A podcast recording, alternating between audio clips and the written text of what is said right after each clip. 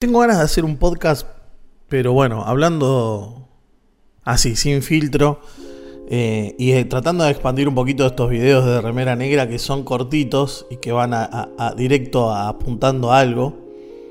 Em, y bueno, quizás en, un audio que puedas escuchar en algún momento, que estás viajando o que estás este, queriendo descansar un poco la vista de alguna cosa por mucha pantalla que tenemos de repente es un buen momento para escuchar solamente y pensar y reflexionar y también anotar, ¿por qué no?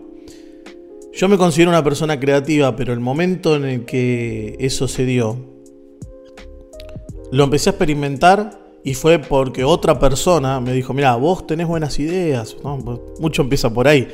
No, vos que tenés buenas ideas, ¿por qué no te ocupás de, de hacer tal cosa?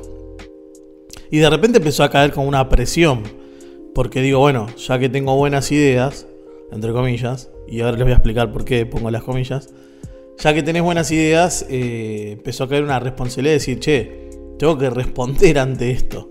No me pueden venir malas ideas.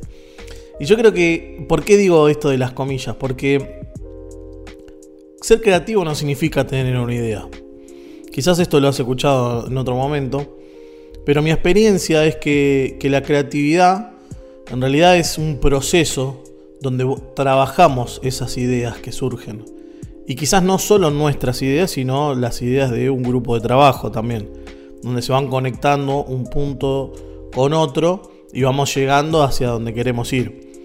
Ahora, este trabajo de, creatividad requiere un compromiso, requiere un compromiso de uno estar buscando constantemente algo nuevo, no quedándose quieto, no quedándose conforme con lo que sabe. No digo que todo el tiempo, pero bueno, tener una rutina por lo menos de, de una vez por semana, mínimo, ¿no? Dos veces por semana, estar buscando y viendo referencias, aprendiendo cosas nuevas, leyendo, viendo tutoriales.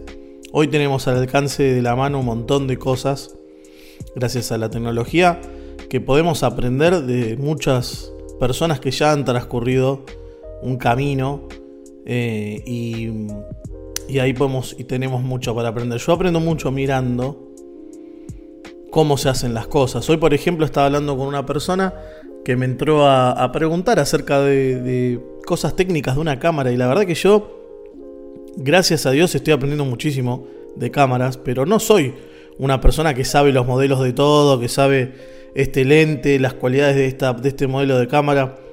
Pero sí me di cuenta que, a medida que fui poniendo en práctica muchas cosas, empecé a aprender muchísimo de mi cámara, por ejemplo, ¿no? Y cómo manejarme según la situación que quiero afrontar. Y un poco ligado con la, con la creatividad está esto, porque necesitamos como un poco adelantarnos y un poco también ir viendo cómo transcurre ese camino y llevar a el mejor resultado posible. Trabajarlo, trabajarlo. Ahora sí, tomar decisiones. ¿sí? No, no nos quedemos ahí en el medio con esta idea está incompleta porque si no, nunca llegamos a un fin. Lo, lo ideal es que podamos ponernos unas metas, podamos ponernos un tiempo adecuado, tomar decisiones y avanzar. Y sin temor, porque la realidad es que las equivocaciones siempre van a estar y no tenemos que tener miedo a eso. Lo tenemos que ver como algo que nos enseña, algo con lo que aprendemos algo que sabemos que podemos mejorar y superar y de esa manera la próxima vez que hagamos un trabajo seguramente no vayamos a cometer el mismo error. Espero que este podcast te haya servido, que te sea útil y me comprometo con vos a que voy a seguir subiendo audios chiquitos como estos, entre 3 y 5 minutos, expandiendo un poco más la idea de estos videitos de remera negra que duran 30 segundos como mucho. Gracias por escucharme y sigamos compartiendo porque mientras más compartimos, más crecemos.